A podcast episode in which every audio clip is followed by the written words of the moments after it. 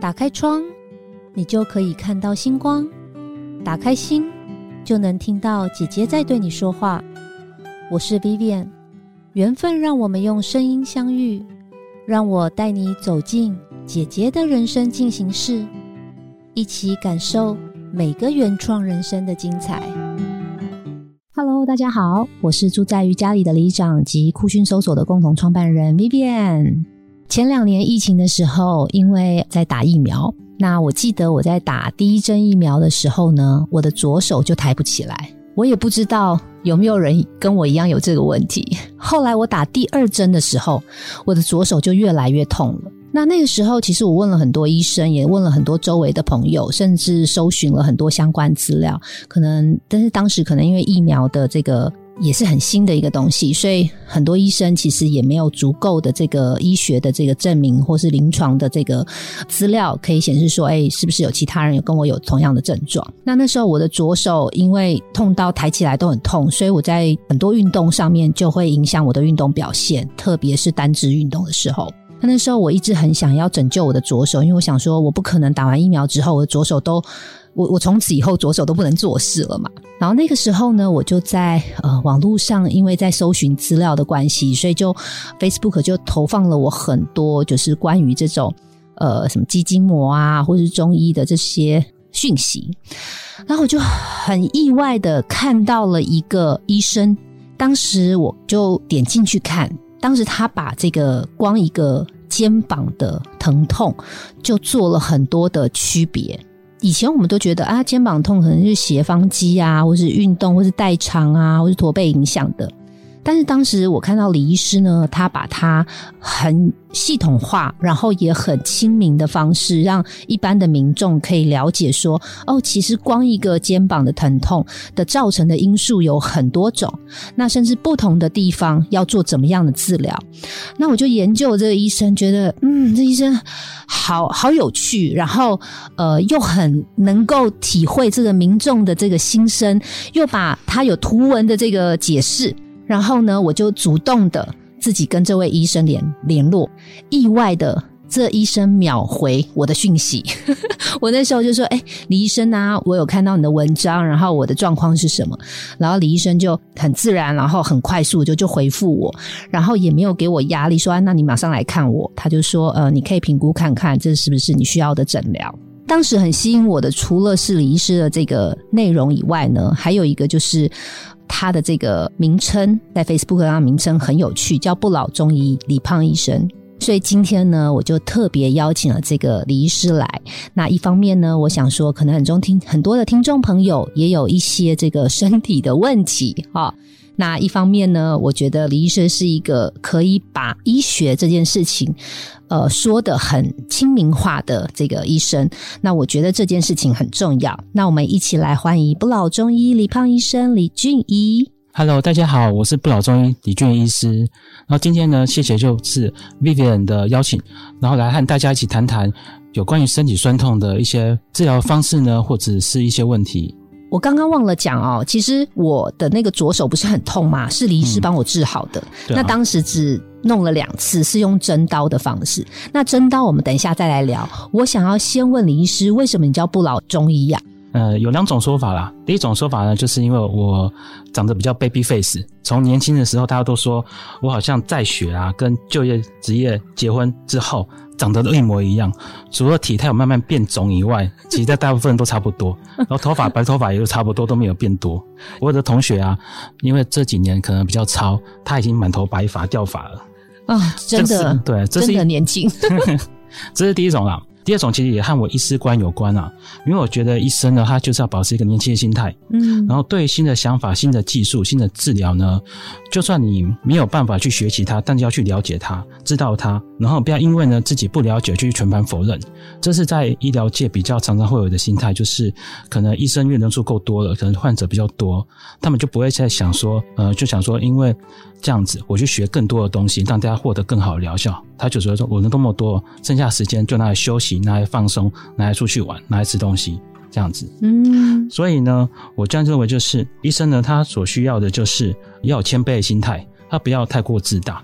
嗯，这个也是在，诶，也是看过一些前辈的警惕啦。真的，因为我坦白说，因为那时候我看到你的资料之后，我也看到不老中医，其实真的蛮吸引我的。你知道不老嘛？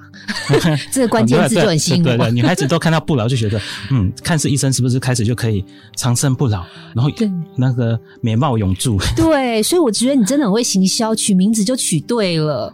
对，那回头来讲，那那时候其实我做的治疗是针刀，对不对？那我其实一开始也不知道什么是针刀，我以为跟刀子有关，但事实上不是，是跟针有关。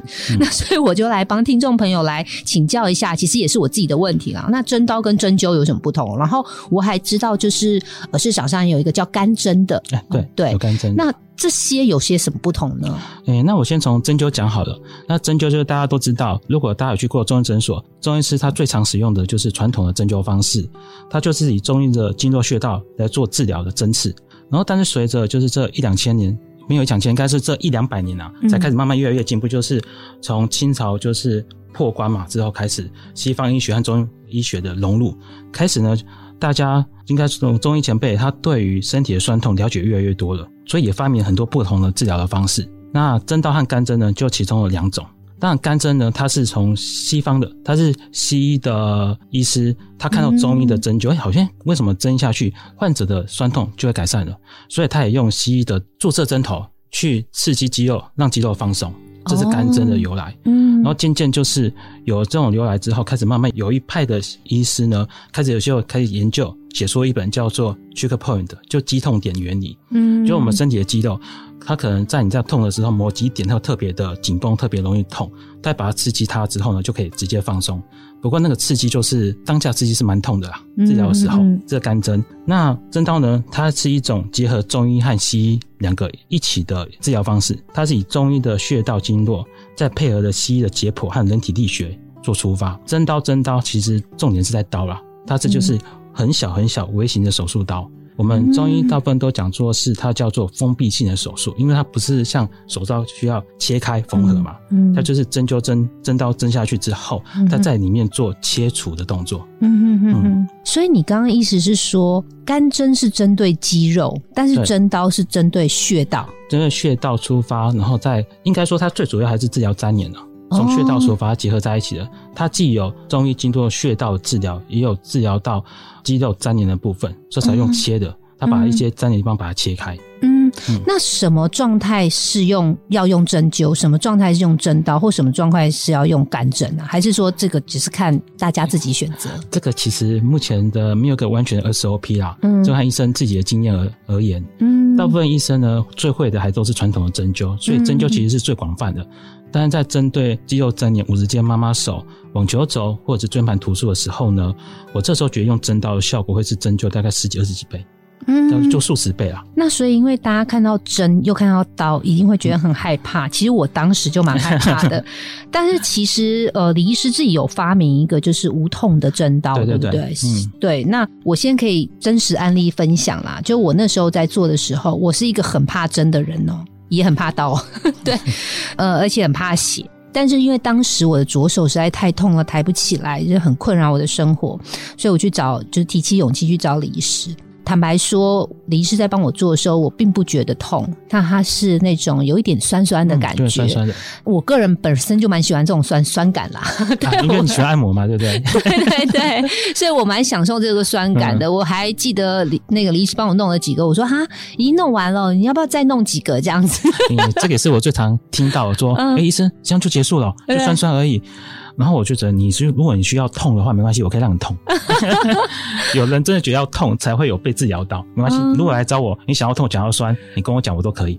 所以你要酸感还是要痛感？你可以先 先在菜单上选好这样子。对，所以哦，这个无痛的这个针刀是李医师发明的，呃，研发的啦。对，研发研发的，不能说发明，毕竟它是既有技术，我是改良了一下。嗯，OK OK，所以你当时就是在就是你的名称写不老中医的时候，那你也有特别想要去强调就是抗老化这件事吗？哎，对，因为毕竟我也是那个颜面神经的医学会的会员女啊。简单简单来说，就是专门治疗美颜针的部分，就是拉提啊、消皱的部分也是我的专长。哦，那那个会痛吗？那个我们是用比头发还要细的针灸针啊，所以也不会，也是特制的针灸针，所以有点像被蚊子叮一下的感觉。啊，有人是不会痛，但也是会有人会痛，所以还是看个人。嗯，如果连那个针灸针都会痛的话，你大概就不太适合用针灸治疗。所有身体所有的酸痛或是一些问题了，懂懂懂。所以你的意思就是就是用针灸来蒸脸，对不对？对，针灸蒸脸。OK OK。所以我想请教李医师，那女生有很多这种这种手脚冰冷，就是要保养啦，她不见得已经到是疼痛或是疾病的状况，也可以去找你吗？可以哦，因为手脚冰冷的状态，其实我资料蛮多的。当然，我要先。强调，我要先确定一下，他手脚冰冷到底是因为天生的，像我们常这样说子宫寒嘛，身体体寒造成的，还是说因为他曾经有旧伤？有人可能是腰曾有摔倒，他尾椎有有痛过，有骨折、骨裂，或者是他骨盆有粘连、骨盆的倾斜的问题，嗯，呃甚至是说可能他念书太过认真，他一直做做做做，做到之后他经痛越来越严重。嗯，这个是会影响到月经的问题，还有骨盆痛问题。这个东西如果子宫寒的话，它在卡住，在子宫卡住，那就很容易因为影响身体的全身气血循环，导致的手脚冰冷。嗯，对，这个时候我们就可以从腰部去做着手。局部的话，像是手脚的话，如果单纯只有手脚冰冷，其他都没事。嗯，那就是可能他手腕看是不是有旧伤，有撞到摔到，然后手腕部分粘连会引起到血液循环，导致手脚冰冷。嗯，这个情况之下，我们就可以用针刀或者用浮针也都可以治疗。但是如果是天生的，可能就只能靠中药去调整了。懂。所以你刚刚有讲到另外一个新的字“浮针”，所以浮针跟针刀是不同的东西。浮针的话，它就更新了，它在最近这两三年才引进到台湾来。所以昨天我去找你的时候，你帮我治疗，因为我我前两天脚扭到，对，然后我又去找李医师哦。我记得你帮我针下去的时候，那针留在我的身体，那就是浮针吗？对，那就浮针。哦，OK，所以留在身体那个就是浮针，然后我上次左手那个就是针刀。对，那浮针留在身体，它也不是留针在身体啊，它是留那个医药用的软管，它是那个 PVC 做成的，也就是我们常讲的细胶。哦，对，它细胶做的，所以呢，其实它在身体在活动的时候呢，也不会影响到说关节的活动，也不会造成酸痛。哇，好特别！因为那天就昨天那个李医师帮我把针放在那里面的时候，我还走路有点怕怕的，但是后来隔天脚就好很多了。对，所以李医师其实不是只有做就是针刀啊、针灸的治疗。其实李师本身就是一个中医啦，所以有在做呃内部的调理，对不对？那我就要帮听众朋友问了，就是这是全世界女人的困扰，就是不管再瘦的女人都有这个困扰，很奇怪，就是减肥。哦，这个也是我困扰之一啦。没有，嗯，哎，也没办法，这个先讲一下我好，因为我从小就很胖，因为我妈。就是一直是喂，从小就开始喂炸的、喂牛排之类的，哦，所以营养太好，营养太好了。那时候他没有观念，就是小时候胖不是胖，其实小时候胖真的很容易变胖，因为我们肥胖细胞嘛，只要一旦在成长过程中养成之后，你这样的细胞它就基本上不会死掉，嗯，对，它只会缩小放大，嗯，所以就是很容易变胖，也如果要瘦也是很快可以瘦啊。嗯，所以你的意思是说，这个肥胖体质其实从从小的饮食就要开始注意了。嗯，对，如果你是。过青春期之后才会胖，那恭喜你，那胖才是假胖哦，对，不是真的胖。那如果是呃有减肥困扰的、有瘦身困扰的女性，想要找你的话，你会用内科的治疗，还是就是这种外？应该这算外科吗？嗯，有点算外科哦，外科的治疗，对对对，嗯，呃，其实我内外都会用。我的，因为我的减减重其实也是也是我主打之一啊。因为我自己变，我自己是胖的嘛，所以我离开学校职业的第一年职业，我就找一个专门做减重的中医诊所去学习怎么做减重，然后再用自己的理论去慢慢慢慢慢慢去更新，看怎样减重方式呢，可以让患者就是停药之后也不会复胖，比较不会复胖啊。可是还是要分呃，就是分类吧，就是说每一种肥胖的状态不一样，对不对？也会针对不同的肥胖型来做治疗的处方。对，这个是基本，就是像你看，你是像是因为我讲白，我不用我就不用讲中医的言论，我就直接讲，我是分四种。就是中药的话，最主要治疗的就是有四个面向。第一个呢，就是增加新陈代谢，嗯，因为有可能是你工作太累，所以新陈代谢慢慢慢慢，肌肌肉量变少嘛，所以新陈代谢会慢慢变少。第二个会有可能是年纪变大，所以新陈新陈代谢也会变少。这个方面就是增加我们的人体的新陈代谢，让热量提高。嗯嗯嗯。那第二种呢，就是减少食欲啦，因为毕竟大家压力都很大，所以呢，可能都会利用吃东西去发泄压力。所以有时候我们都吃太多了。第三种就是排便，现在人都久坐，工作久坐久站，所以这时候肠胃都不是很顺畅。嗯，那这样子食物的话，在肠胃里面如果待得太久，它可能就热量诶吸收殆尽才排出去，那当然自然就会更容易变胖。嗯，那第四个是女孩子最容易有的就是水肿。像我们像是也是跟久坐久站有关系的，因为久坐久站之后呢，它可能水液代谢也是有问题，久而久之，它影响到像小腿就会静脉曲张，嗯，静脉曲张成了之后，那附近的肌肉组织、身体部位，它就会产生一些结构上的变化，很容易让水囤积，水囤积之后也可能会有一些空间，那这样脂肪会堆积起来。所以其实肥胖的成因有很多种了。对，我是简单分这四种。我今我这讲快讲个大概，就是增加新陈代谢、减少食欲、排便顺畅，然后消水肿。哇，四种。OK，四个重点。所以我都很常常很好奇哦，像呃，你们会针灸的医生，你们会帮自己针吗？嗯，我是会啊，呃，蒸蒸肚子啊，蒸蒸脚这样子。这个一定会啊，但是毕竟自己动手做还是会错。啊，真的，会错，会错，手会抖，手会抖。自己弄自己会怕，弄别人不会。嗯，不会，不会啊，就反而弄别人，别人会觉得，哎，就酸酸的没有感觉。可是用自己的话，你会，因为我们都知道当医生，知道底下有什么部位，就扎下去之后，我觉得不会可能有神经，扎下去可能会有点麻，会有点电到，我就会很小心。可是越小心反而越容易电到。哦，所以你的意思说，因为你知道那个哪里会痛，所以你的这个应该说那个准备上就会比较对，我比较有恐惧感的准备。哦，对，OK OK。那如果真的很怕针的人，或是会晕针的人就不适合做，对不对？对啊，如果真的会晕针、会侵入式的，对啊。最近有分享小故事，最近有来一个，他也跟 V 人差不多年纪的，他也是喜欢，因为他不二十岁，是不是？没有啦，四十岁，四十快四十岁而已。哎呦，你怎么透露我的年纪啦？啊，然后他的对针的非常有恐惧感啊！我光涂酒精，我还没有打开就开始在叫了。我真的还没下针，他就怕那个针嘛，他怕那感觉，对，他恐惧感是。然后呢，我扎下去的时候，他就嗯，还没扎就叫，扎的时候也叫，嗯。然后呢，结束之后，他瞬间就不叫，说哦没事哦好，我说继续睡。哦，他也不知道结束了，是不是？对，他就他只是恐惧那个有恐惧感。哦，他完全他是他问他会不会痛，他说都不会痛啊。那我们怎么叫？没有，他就是怕。其实我以前也是哎，我很怕那个针哎，就是你说你捶我一拳，或者是我跌倒啊淤青，我觉得那种痛我都可以接受，可是那个针的感觉就是。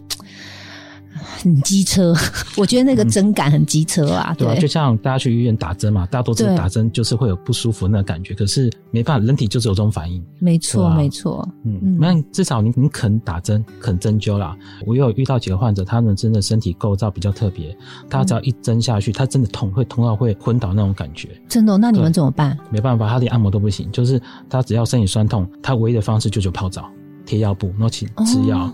然后呢，按摩推拿，只要碰到身体任何部位，它都会很不舒服、很痛。所以那个是体质，不是说心理状态。是心理，是体质。像这样问题的话，真的就比较麻烦。真的哎，哎，我很好奇，李医师，你当时为什么会去做中医呀？分数啊。但是全全台湾的学子不都一样吗？哦，考到哪里就去上哪里。那你自己很有兴趣吗？我发现进去，我是觉得越来越有兴趣啦。哦，然后我爸爸还说啊，因为其实我们家的。语言能力都不用那么好，像 Vivian 的英文名字，我是念很久才会的。真的假的？我这 不是 很常见，对不对？因为因为我大天真大舌头，发音其实真的不是很标准。哦，我懂了，因为我小时候也不会发我自己的名字，所以我小时候都叫我自己叫米粉，因为我不会发 Vivian 啊，我就说我是米粉这样子。对啊，所以爸还跟我说，还好你这样子，如果你考进去台大。北医的话，你大概也毕不了业了。你可以透露一下，我的英文哈，大概都是在三四十分而已。哇，那那你其他科很强哎。对啊，还好，还所以说刚好读中文系刚刚好，不用弄那么多英文。可是也要背很多东西吧，什么《本草纲目》那些药吧？那个就简单啦。很简单吗？你知道我之前很想考中医耶，但是我看到要背这么多东西，后来我就放弃了。背归背嘛，你要不要拿出来用？是你要不要拿出来用的？背而已嘛，背就简单了。嗯嗯，那李医师你在看诊的时候，哪一种状况的问题是最常来去找你的？其实会最常找，因为现在大家都知道专门治疗酸痛嘛，对，其实真的打我都是酸痛的哦，酸痛居多的。OK OK，呃，因为我觉得李师很特别，就是他除了在中医的领域很专业之外。我觉得你行销其实做的很好。就我常会跟李医师在聊这些东西的时候，你看他自己又会弄 podcast，然后他的粉砖真的经营的蛮好的，对。然后他问题也都自己回。那这个这一块是你自己的兴趣，是不是？嗯，对啊，我觉得就是因为说真的，因为像的就是医疗的问题嘛，因为我们没没办法，嗯，应该说我们医疗没办法打广告，所以很多东西你去 Google 上查的时候呢。很多东西东西都是片面的，对，很多医生他想要讲很多东西，可是他讲不出来，因为法规的限制。然后什么医疗方式是好的，是坏的，或者他其实应该说每个医疗方式都有优缺点啦，可是就是没办法摆明的讲出来。嗯，所以呢，我们都只有等患者来。面对面的时候，沟通的时候，常跟患者说：“你现在酸痛要怎样治疗比较好？”所以我做这个，其中有最大目的就是说，如果有患者很烦的话，我就直接给他粉砖，好，你去看就好，不要来烦我了。那那些图片都是你自己做的吗？我我请小编了，我也是要请小编。OK OK，因为我是把文字给他，然后嘉欣帮我做一做。哦，OK，我以为是你自己做的。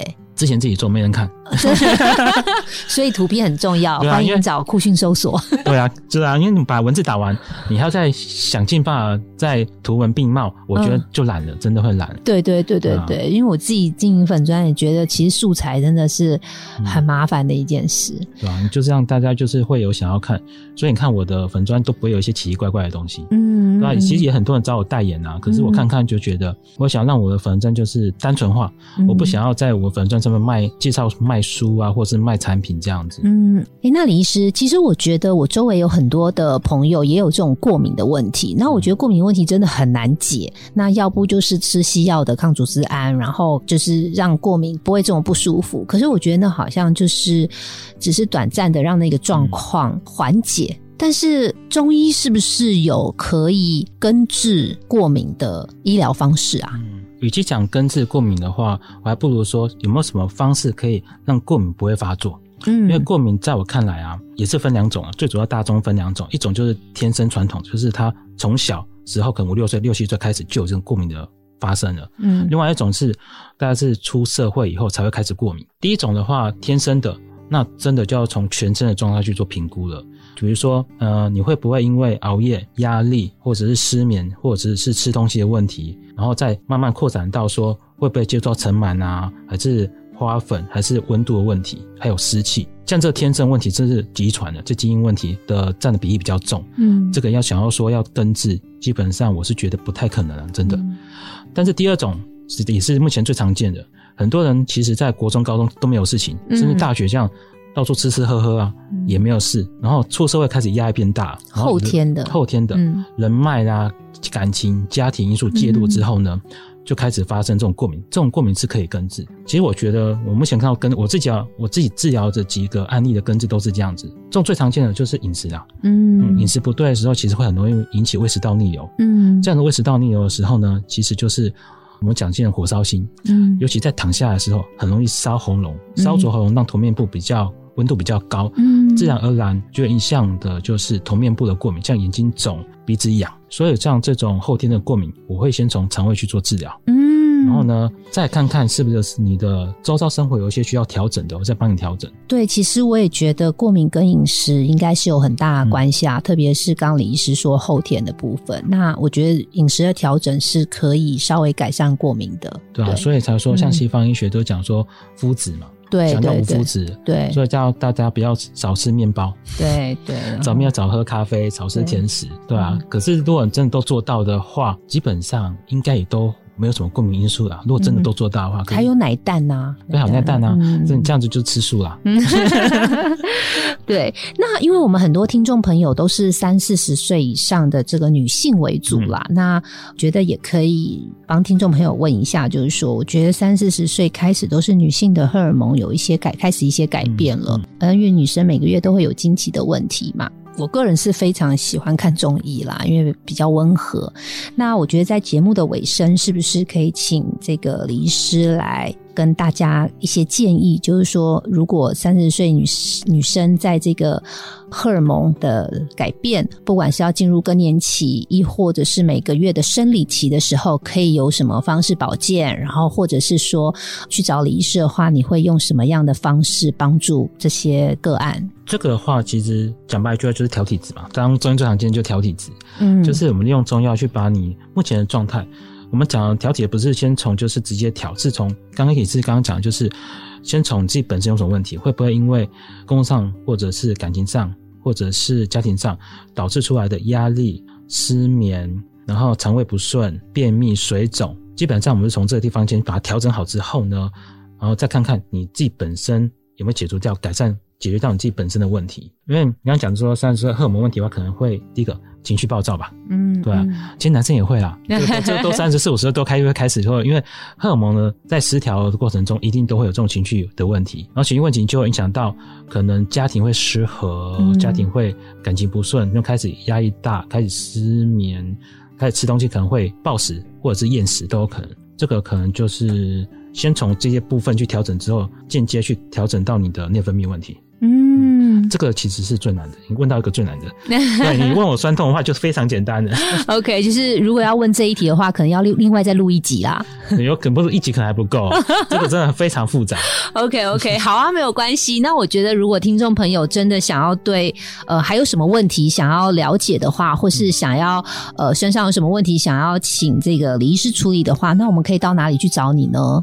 如果大家想要来看我的话，跟我聊聊天，大家可以去粉砖。或 IG 上面找我，打上不老中医或者是李俊怡医师，就可以找到我粉中或 IG，详细资讯都会在上上面。然后呢，看诊时间也都会在详细的贴在上面。嗯，太好了。OK，那时间也不早了，我们就跟我们的听众朋友道晚安吧。大家晚安，晚安喽！谢谢大家，拜拜，拜拜。本节目由好说团队制播，每周三晚上与您分享姐姐的人生进行式。